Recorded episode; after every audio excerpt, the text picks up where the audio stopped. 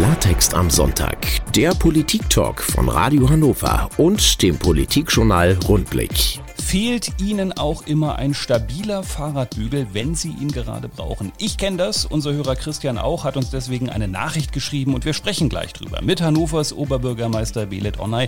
Wir nippen hier noch kurz am Café, dann geht's los. Mein Name ist Martin Brüning. Einen schönen Sonntag da draußen. Hannovers Oberbürgermeister Belet Onay, wie gewohnt am Sonntagvormittag hier bei Radio Hannover. Herzlich willkommen. Hallo.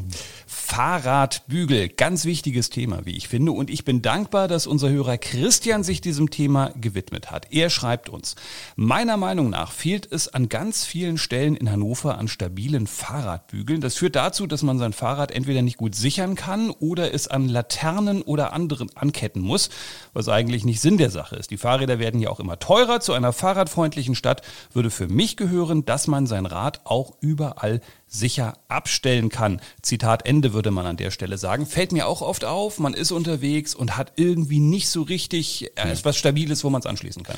Ja, das ist richtig. Also da, ähm, das ist, glaube ich, auch ein wichtiger Bestandteil, wenn man wirklich äh, Radfahren attraktiver machen will. Da, sind wir ja gerade dran in Hannover mit, mit äh, besseren Strecken, Velorouten, um nur zu, äh, Stichpunkte zu nennen. Aber da gehört natürlich auch zu, wo stelle ich dann mein Rad ab, wenn ich von A nach B gefahren bin und bei B angekommen bin.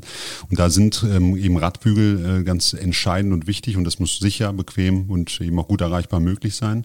Deshalb haben wir eine Fahrradbügeloffensive gestartet, um jedes Jahr 500 neue Fahrradbügel in der Stadt zu platzieren. Wir sind gut dabei. Das wird jetzt nach und nach hoffentlich auch noch besser spürbar und sichtbar und dann auch nutzbar sein. Ähm, aber dieses Thema ist sehr, sehr wichtig. Also vielen Dank für die Nachfrage. Wir sind da dran. Ich bitte da noch um etwas Geduld. Wir, die Kolleginnen und Kollegen sind da mit Hochdruck dann, das auch mit auszubauen. Fahrradbügeloffensive. 500 hört sich erstmal viel an, ist wahrscheinlich in Hannover gar nicht so viel. Ist aber auch nicht wenig. Also mhm. es ist tatsächlich so, dass man das spüren wird ähm, nach und nach. Wir sind da ähm, schon viel, ja, also auch in verschiedensten Bereichen ähm, unterwegs. Und ich glaube, dass es jetzt auch deutlich spürbarer ist ähm, in der Stadt. Wir haben da mehr und mehr äh, Standorte mit, mit äh, Abstellplätzen, äh, Radparkhäusern und so weiter und so fort. Also es wird zunehmen, die Angebote. Aber ähm, es ist tatsächlich auch ein Wandel, der da ein Stück weit in der Struktur, in der, in der im Stadtbild auch entsteht. Das ähm, bedarf einfach auch einer gewissen Zeit. Flankieren könnte man das natürlich mit privatwirtschaftlichen Initiativen, wenn Geschäfte sagen, ich baue hier einen Fahrradständer hier vor mein Geschäft. Früher kannte ich das mal in meiner Jugend, da hatte die Buchhandlung noch große Werbung auf diesem Fahrradbügel drauf. Äh, heute hat man oft den Eindruck, vielleicht ist es falsch, das ist gar nicht mehr so einfach, weil dann gibt es irgendwelche Verordnungen, man kann sich da nicht einfach den Fahrradbügel vors Geschäft bauen oder können Geschäfte doch relativ einfach auch da möglicherweise sagen, ich biete diesen Service. Ja, also wir begrüßen das. Also das ist natürlich immer auch eine Frage der, der örtlichen räumlichen solchen Situationen. Deshalb sind die Kolleginnen und Kollegen da aber immer sehr wohlwollend dabei, das zu unterstützen, wenn eine solche Initiative, ähm, ähm, also ein so, solcher Wunsch an uns herangetragen wird. Und das ist natürlich auch für die Kundinnen und Kunden attraktiv. Und man muss natürlich sagen, wenn wir Radverkehr fördern wollen, dann wollen wir natürlich auch, dass der Einzelhandel davon profitiert, also auch Kundinnen und Kunden gerne mit dem Rad kommen. Und auch für, für Geschäfte, Einzelhandel ist es natürlich immens wichtig, da auch entsprechende Plätze idealerweise vor der Haustür oder vor der ähm, äh, Geschäftstür zu haben, sodass da auch kurze Wege und die Möglichkeit besteht, das Rad sicher und sauber abzustellen. Kurze Wege für kleine Räder. Auch Andrea Niesen aus Dören geht es ums Fahren, allerdings nicht ums Fahrradfahren. Sie hat uns geschrieben, hier in Dören ist die Bernwardstraße eine verkehrsberuhigte Straße, sprich Spielstraße. Hier fahren die Autos und auch Lkw aber mit sehr hoher Geschwindigkeit lang. Niemand hält sich an die Schrittgeschwindigkeit. Meine Frage wäre, könnte man nicht zu einer Art von Pollern oder ähnliches Ähnliches an der Straße einrichten, um die Geschwindigkeit zu drosseln. Mhm. Also die Bernwardstraße ist meines Wissens ja auch zum Teil eine solche sogenannte Spielstraße, also verkehrsberuhigt, sodass da eben auch ähm, ähm, langsam ähm, gefahren werden kann oder muss. Das hat sich auch baulich da äh, entsprechend wurde das angepasst. Also wir haben da eine Streckenführung, die eben auch abbremst, die sozusagen da kein, kein schnelles Fahren idealerweise ermöglicht. deshalb, aber ich würde die Frage mal zum Anlass nehmen, die Kollegen Kolleginnen und Kollegen zu bitten, dort dies einmal zu überprüfen, auch eine verkehrstechnische Überprüfung da vorzunehmen, wie da gefahren wird, dass das mal beobachtet wird. Und wenn es da Nachholbedarf oder den Bedarf zum Nachjustieren gibt, dann werden wir das tun. Also vielen Dank für den Hinweis an der Stelle. Das ist tatsächlich auch wichtig, dass da eben entsprechend auch gerade in einer Spielstraße auch die Sicherheit ähm, gegeben wird. Ist an der Ecke wahrscheinlich gar nicht so einfach, weil da ist der Fiedler Platz irgendwo. Ich mhm. kann das jetzt nicht ganz dicht machen für einen Autoverkehr. Ein bisschen Verkehr habe ich da halt schlicht und einfach. Genau, da gibt es halt Durchgangsverkehre, das ist, das ist so, aber ähm, das entbehrt natürlich nicht der, der, der Grundlage, dass da auch Sicherheit weiterhin gelten muss und ähm, ob da Poller äh, oder, oder andere bauliche Veränderungen da eine Lösung sein können, das müssen die Kolleginnen und Kollegen vor Ort sich einmal genau anschauen und wir werden das ähm, jetzt zeitnah machen. Also ich, vielen Dank für die, Anf für die Nachfrage. Ich nehme das da zum Anlass, den Kollegen, die Kolleginnen und Kollegen mal zu bitten, da Der OB kümmert sich, Frau Niesen. Früher war das Auto mal der Deutschen liebstes Kind, heute ist es auf jeden Fall der liebste Diskussionsgegenstand. Das kann man feststellen. Gleich geht es um den Autoverkehr in der Innenstadt.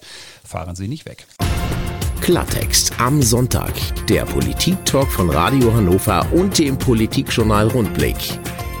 Belet Honor ist da hier bei Radio Hannover und wir haben eine Hörernachricht über die geplanten Straßensperrungen in der City bekommen. Hier steht, ich ärgere mich über die plötzlichen Sperrungen von Schmiedestraße und Köbelinger Markt, von denen ich in dieser Woche in der Zeitung gelesen habe oder auch bei Radio Hannover gehört wahrscheinlich. Besonders ärgerlich ist es, dass nun schon zum 28. Juni alles abgeriegelt werden soll. Für mich sieht es so aus, als ob einfach immer mehr dicht gemacht wird und mit solchen Aktionen Fakten geschaffen werden. Dann fahre ich zum Einkaufen demnächst lieber nach Celle, schreibt unser Hörer. Wobei man sagen muss, Celle ist auch ganz schön. Ne? Kann man Stadt, mal ja. hinfahren. Belet online. Genau, Celle ist wirklich eine schöne Stadt, kann man auch mal besuchen, äh, aber natürlich auch die Innenstadt Hannovers hat sehr viel zu bieten. Ähm, ich will vielleicht mal, also ich, ich freue mich erstmal, dass diese Diskussion läuft. Ich glaube, das macht nochmal deutlich, um vielleicht auch äh, äh, so ein bisschen im Fußball- und EM-Bild zu bleiben. Wir haben äh, an jedem Deutschlandspiel 80 Millionen äh, Fußballtrainer und wir haben äh, fast jeden Tag äh, 500.000 äh, Stadtplanerinnen und Stadtplaner, wenn es um die Innenstadt geht. Also jede Person hat irgendwie in Hannover auch eine Meinung zur Innenstadt. Das macht, glaube ich, auch die die Bedeutung der Innenstadt nochmal sehr deutlich. Und das ist eine schöne Grundlage erstmal, dass da jeder einen Bezug auch und jede einen zur, zur Innenstadt hat. Ähm, ich will auch diesem Bild entgegentreten, ähm, nochmal ganz deutlich, dass wir dicht machen. Wir machen nicht dicht. Ganz im Gegenteil, wir wollen diese Räume, ähm, um die es da gerade geht, die jetzt zur Diskussion ste stehen, öffnen für Menschen, für die Nutzung, für Experimente. Wir wollen gemeinsam einmal ausprobieren, wie können wir solche Räume wie Schmiedestraße, Köbelinger Markt besser nutzen. Und ich glaube, dass es sehr, sehr notwendig ist. Wir haben gerade vor Corona schon eine starke Diskussion darum gehabt, wie stellen wir die Innenstadt neu auf, wie können wir dem Einzelhandel helfen, wie muss sich die Innenstadt entwickeln, weiterentwickeln, um ja, widerstandsfähig gegen Krisen wie Corona zu sein, um klimafreundlich zu sein und attraktiver zu sein für den Aufenthalt. Und genau auf diese Reise machen wir uns. Das ist sehr notwendig geworden, nicht nur in Hannover durch Corona. In jeder deutschen Stadt wird das gerade diskutiert, egal welche Größe. Und wir sind da in Hannover sehr weit, weil wir da sehr früh schon angefangen haben, darüber nachzudenken.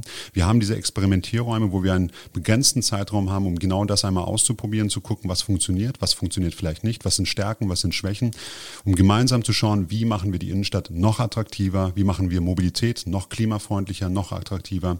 Und genau darum wird es gehen. Deshalb sind alle Menschen auch dazu eingeladen, nach Hannover zu kommen, sich das einmal anzuschauen, da mit zu experimentieren, mit zu diskutieren. Und da möchte ich auch die äh, Hörerinnen und Hörer ganz herzlich dazu aufrufen, nehmen Sie daran teil, schauen Sie sich diese Experimente einmal an und lassen Sie das auf sich wirken. Wie sollen die denn nach Hannover kommen? Können ja gar nicht mehr mit dem Auto reinfahren.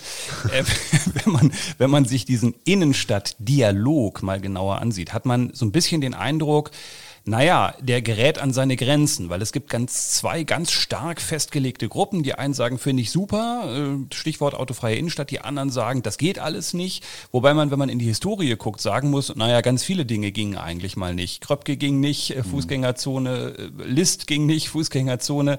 Ähm, vielleicht kann man auch einen Dialog nur bis zu einem bestimmten Punkt treiben, weil man eine größere Gruppe sowieso nicht überzeugt bekommt, wahrscheinlich.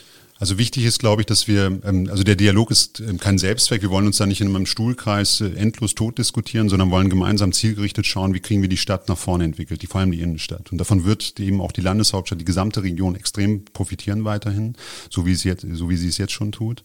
Und ich glaube, dass wir äh, einmal äh, das etwas pragmatischer sehen müssen. Es ist keine Glaubensfrage, über die wir diskutieren, sondern es geht hier um Verkehr, Mobilität, um eine Nutzung von Raum in der Innenstadt, den viele Menschen eben nutzen sollen weiterhin.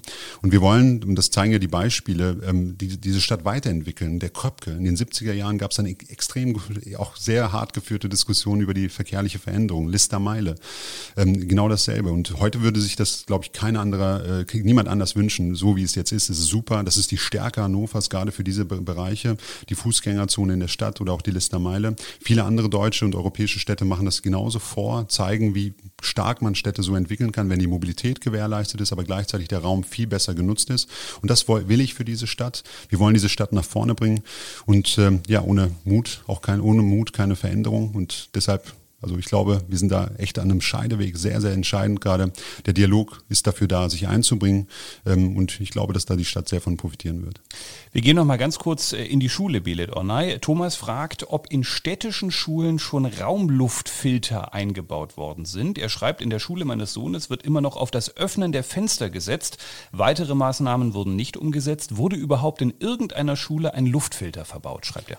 Also wir haben weiterhin äh, entlang der Vorgaben, äh, entlang äh, der Vorgaben des Landes ähm, äh, die Lüftung der Räume als Schulträgerin als äh, eben die Option und äh, bleiben auch weiterhin dabei. Das ist eben Vorgabe auch des Landes. Allerdings gibt es jetzt ähm, auch vom Bund ja nochmal äh, zusätzliche Mittel für die äh, ja, bessere, für bessere Lüftungsanlagen. Allerdings sind das keine mobilen, sondern ähm, fest eingebaute. Das wird sich jetzt zeigen. Wir haben erst am 11. Juni, meine ich, die, die Verordnung bekommen vom Land, äh, vom Bund äh, und wissen, wie wir damit jetzt umgehen können. Das wird geprüft. Da, wo es baulich umsetzbar ist, werden wir das nutzen. Das wird wahrscheinlich nur bei Neubauten oder bei sanierten oder jetzt zu sanierenden Gebäuden möglich sein. Da äh, prüfen die Kolleginnen und Kollegen gerade, wie da eine Umsetzung geschehen kann.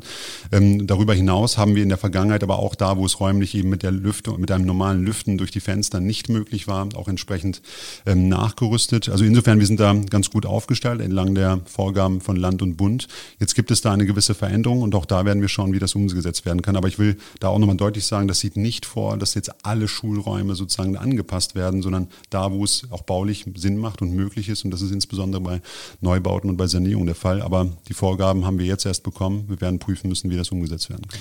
Und jetzt reden wir nicht weiter über Schule. Es ist ja auch Sonntag. Dafür geht es gleich nach Kronsrode und äh, um Kronsrode. Worum genau? Einfach dranbleiben. Klartext am Sonntag. Der Politik-Talk von Radio Hannover und dem Politikjournal Rundblick. Der Sonntagvormittag mit Belet Onay in ihrem kleinen Radio. Und unser Hörer Matthias hat uns geschrieben, er sieht den Bau von Kronsrode kritisch. Matthias schreibt, das wird eine Riesensiedlung, aber der Kronsberg ist doch eigentlich ein wichtiges Naherholungsgebiet. Da kommt viel Grün weg und wird zum Baugebiet für alle Bewohner keine gute Entwicklung, meint Matthias.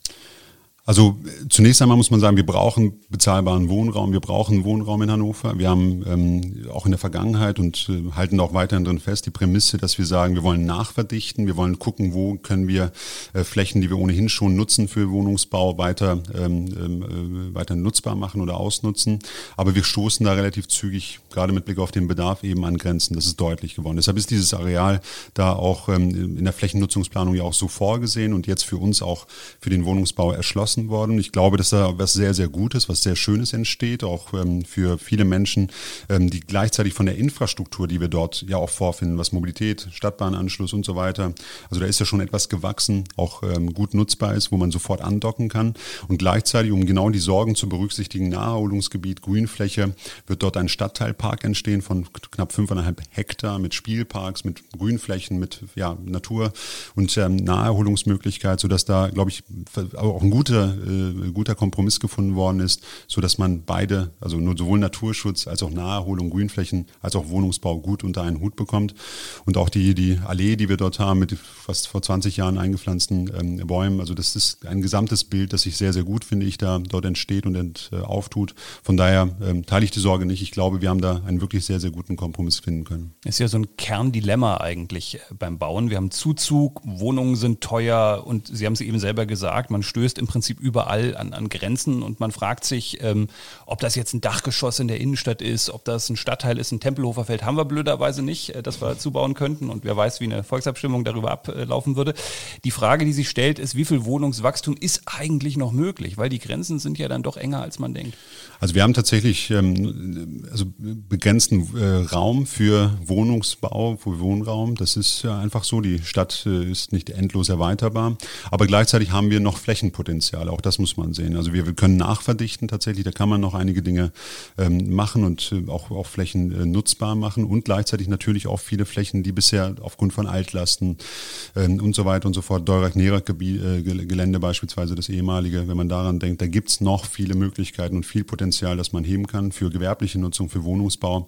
Also das heißt, da ist noch Potenzial. Da werden wir uns auch jetzt äh, weiterhin aufmachen müssen, um diese Flächen zu nutzen. Aber auch da wird sehr schnell deutlich, gerade wenn man über Altlasten spricht, dass es sehr kosten kostenintensiv plus ein sehr, sehr langer Zeitraum, der da benötigt wird. Aber das ist tatsächlich eine große Herausforderung. Wie nutzen wir Fläche und wie lösen wir Flächenkonkurrenzen in der Stadt auf? Möglicherweise noch mehr Zusammenarbeit nötig zwischen Region und auch Stadt. Da ist ja ganz oft nicht die Frage, gibt es in der Region irgendwo Fläche, sondern will da jemand hin? Wie ist es angebunden, schlicht und einfach? Das ist ja eine Kernfrage dabei.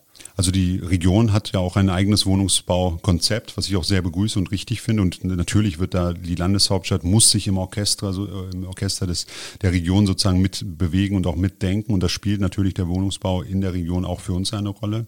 Auch das wird ähm, von uns berücksichtigt werden müssen. Und da muss man natürlich schauen, macht es Sinn, Flächen hier in der Stadt zu nutzen oder gibt es tatsächlich auch Alternativen, die man gemeinsam mit der Region entwickeln kann, wo Stadtbahnanschlüsse beispielsweise schon bestehen, also auch Infrastruktur, die gut nutzbar ist mit, mit vielleicht kleinen, äh, äh kleinen weiteren Investitionen. Und ich glaube, dass da also die Region eine wichtige Rolle spielt, auch für uns. Und ehrlich gesagt halte ich das auch für, für die Hauptaufgabe der Region, eben auch dieses Gesamtbild ähm, äh, zu erzeugen, wo die Landeshauptstadt eben im Herzen liegt.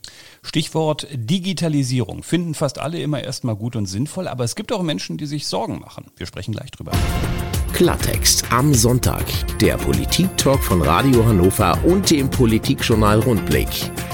Bielet Honor hier bei Radio Hannover und wir kennen alle die Geschichten, die mit boah ey neulich beim Amt anfangen. In Zeiten der Digitalisierung könnte das bald mit boah ey neulich im Internet anfangen, aber nicht jeder ruft gleich Hurra, wenn das Amt ins Internet abwandert. Angelika hat uns geschrieben, meine Mutter ist schon sehr betagt, sie hat kein Handy und keinen Computer und sie macht sich Sorgen, dass die Digitalisierung für sie zu Einschränkungen führen könnte. Bankgeschäfte sind durch Online-Konten und weniger Filialen schon heute schwieriger geworden wird meine Mutter auch künftig ihre Angelegenheiten in einer Behörde erledigen können oder wird sie bei vielen Dingen auf einen Computer angewiesen sein? Die Debatte kenne ich aus der eigenen Familie auch.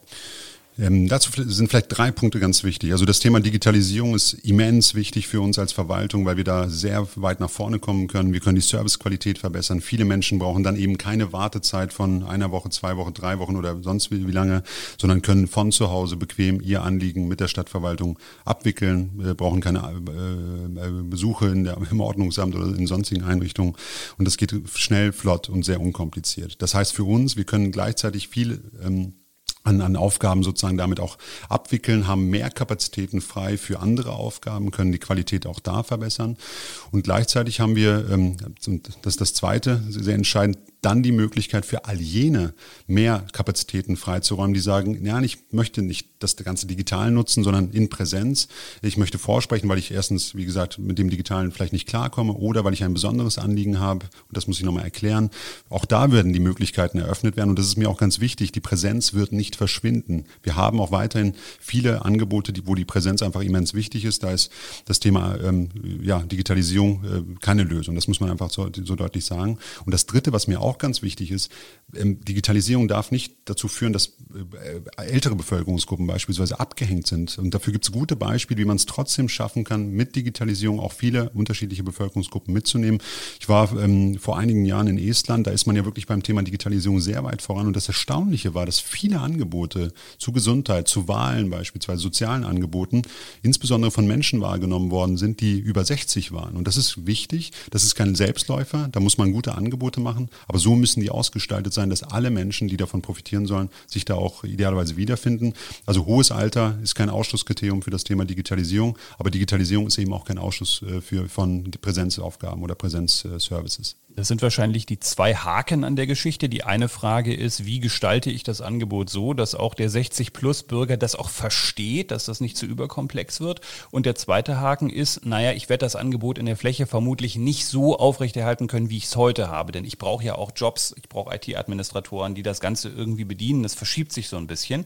wahrscheinlich ist die Zahl derer, die ich dann in der Fläche noch habe, noch gar nicht raus. Und man muss erst mal gucken, wie viel werde ich noch haben, ist ja auch eine finanzielle Frage am Ende. Also in der Landeshauptstadt haben wir, also unser Service lebt ja auch davon, dass wir eben auch beispielsweise Bürgerämter, Bürgerservices auch in den unterschiedlichen Stadtteilen haben. Das ist auch eine Identifikation mit dem Stadtteil. Also es hat nicht nur die Frage sozusagen der, ähm, der, der Angebote, sondern wirklich auch eine Präsenzfrage. Das, das nehme ich auch so wahr. Deshalb, deshalb hängen da auch emotional viele Menschen dran. Gleichzeitig muss man natürlich schauen, ist das Angebot so richtig, auch die Nachfrage.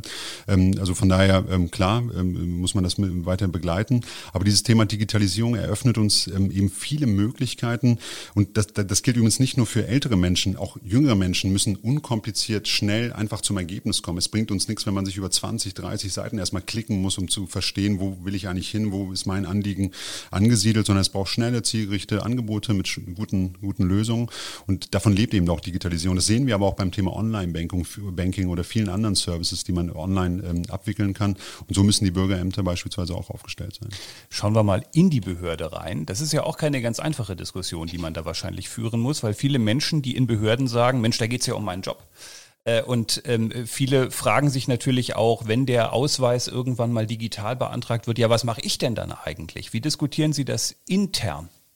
Also wir sind ja gerade in einer sehr spannenden Phase bei der, ähm, auch innerhalb der Verwaltung. Also Corona hat ja auch das Thema Digitalisierung extrem beschleunigt durch Homeoffice, durch ähm, ja, die Notwendigkeit, einfach digitale Angebote auch zu schaffen. Das haben wir in sehr kurzer Zeit in, unter Corona-Bedingungen auch möglich gemacht. Das hat, glaube ich, auch echt zu einer besseren Erkenntnis bei vielen Kolleginnen und Kollegen geführt, weil sie einfach praktisch damit viel stärker zu tun hatten, um mal zu merken, was sind die Stärken von Digitalisierung und vor allem, was sind die Schwächen. Also wir haben ein viel realistischeres Bild. Dadurch ist die Diskussion auch viel, viel zielgerichteter verpflichteter geworden. Das ist erfreulich erstmal. Und ähm, ich glaube, dass es, wie gesagt, auch bei der Stadtverwaltung viele Bereiche geben wird, wo die Digitalisierung eine große, wichtige Rolle spielt, einfach zur Beschleunigung, zur Verbesserung der Qualität. Aber es ist doch vollkommen klar, wir werden nicht jeden Bereich digitalisieren können und wollen das auch nicht. Es wird viele weitere auch Präsenzangebote geben müssen. Die Stadtverwaltung ist ja sehr breit aufgestellt. Wir haben von der Stadtentwässerung über ähm, Kitas bis eben hin zu Bürgerservices, Ordnungsbereich, ähm, alle möglichen Bereiche. Und die sind auch so unterschiedlich aufgestellt dargestellt. Das heißt, wir wollen eine Verwaltungsmodernisierung, wir wollen eine Digitalisierungsoffensive, aber wir wollen sie mit den Kolleginnen und Kollegen gemeinsam. Also die Menschen sowohl in der Stadtverwaltung als auch in der Stadt müssen sich da auch wiedererkennen. Digitalisierung ist kein Selbstzweck. Wir wollen das nicht machen, um einfach cool und digital auszusehen, sondern wir wollen wirklich Service- und Qualitätsverbesserung und das muss das Ziel sein. Wir zwei wollen hier schon irgendwie cool und äh, digital aussehen. Äh, deshalb äh, sind wir auch nach dieser Sendung immer in diesem Internet zu hören. Podcast nennt sich dieses moderne Zeugs heutzutage. Aber davor treffen wir uns natürlich immer wieder ganz klassisch hier im Radiostudio. Vielen Dank fürs Vorbeischauen heute, Belet Online. Ganz herzlichen Dank fürs Gespräch. Und Sie da draußen, an welchen Geräten auch immer, schreiben Sie uns gerne fleißig weiter. Wir freuen uns drüber und wünschen Ihnen noch einen schönen Sonntag in der besten Landeshauptstadt der Welt. Klartext am Sonntag der Politik-Talk von Radio Hannover und dem Politikjournal Rundblick. Zum Nachhören auch auf radiohannover.de.